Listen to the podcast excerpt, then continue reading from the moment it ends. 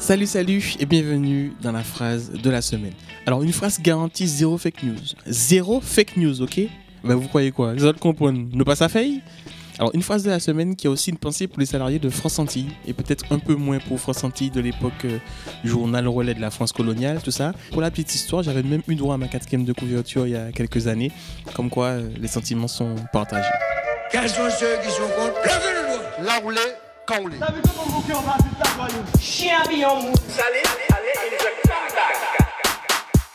Cette semaine, la phrase de la semaine n'a pas eu lieu. Alors, il y a bien une phrase reprise de beaucoup, mais ce n'est pas celle qui a été prononcée par Pascal Jean. Pascal le Jean frère. Oui, Pascal le Jean frère, je tenais absolument à ce jeu de mots. Je l'assume, merci, arrêtez de me juger. Hein, Voilà, ça va. Donc, Pascal Jean, acteur d'académie, n'a pas dit que si un parent ne veut pas que son enfant euh, soit au contact de la culture créole, notamment de la langue, on doit lui laisser le choix.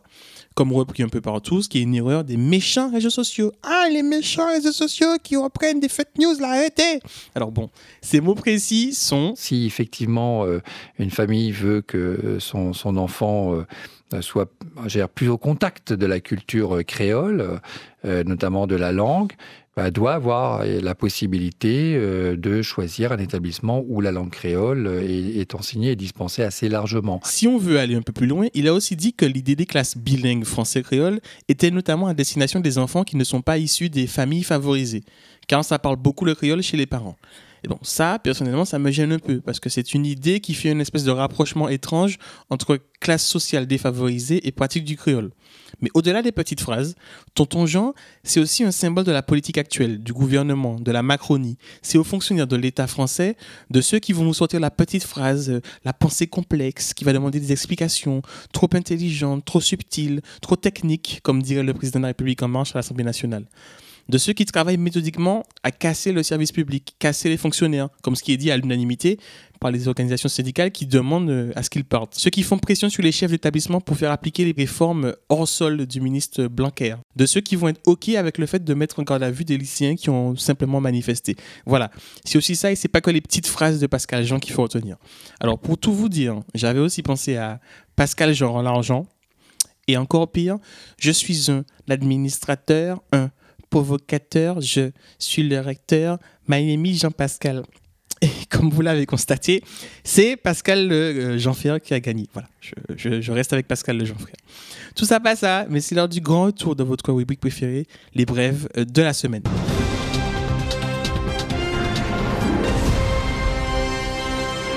Politique. Euh, Yann Monplaisir peut-il être candidat à Saint-Joseph Il y aurait des doutes sur ses attaches Joséphine. Alors, ce que je propose, c'est de tester sa capacité à rester dans l'eau froide de Cœur Bouliki un dimanche matin. S'il tient plus de 3 minutes dans Cœur Bouliki, je pense que c'est un authentique Joséphin. Voilà, il n'y a aucun doute. Il se trouve que j'ai déménagé, que je loue maintenant de l'autre côté de la rue, effectivement Gondo. J'ai donc appelé la poste et la dame de la poste m'a dit effectivement, monsieur mon plaisir, mais on ne sait pas où vous déposez le courrier. Église. Abus sexuel dans l'église, une commission vient à la rencontre des victimes aux Antilles. Alors, une blague avait été écrite pour cette brève impliquant euh, les voix du Seigneur et le mot impénétrable. Malheureusement ou heureusement, plutôt heureusement, je pense, elle n'a pas dépassé le stade de l'autocensure. Et c'est sûrement euh, pas si mal. Et puis nous voulons aussi rencontrer les victimes et qui, pour différentes raisons, en raison de leur âge, de leur handicap, ne peuvent pas se déplacer à Paris.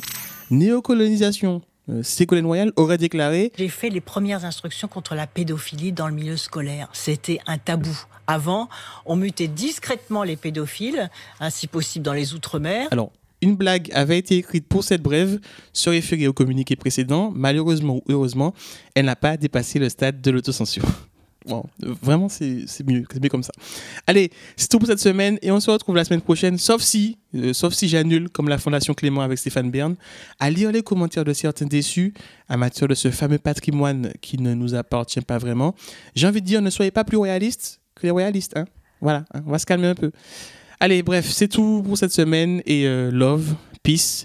Et bah du coup, ben si le roi est mort, alors vive le roi.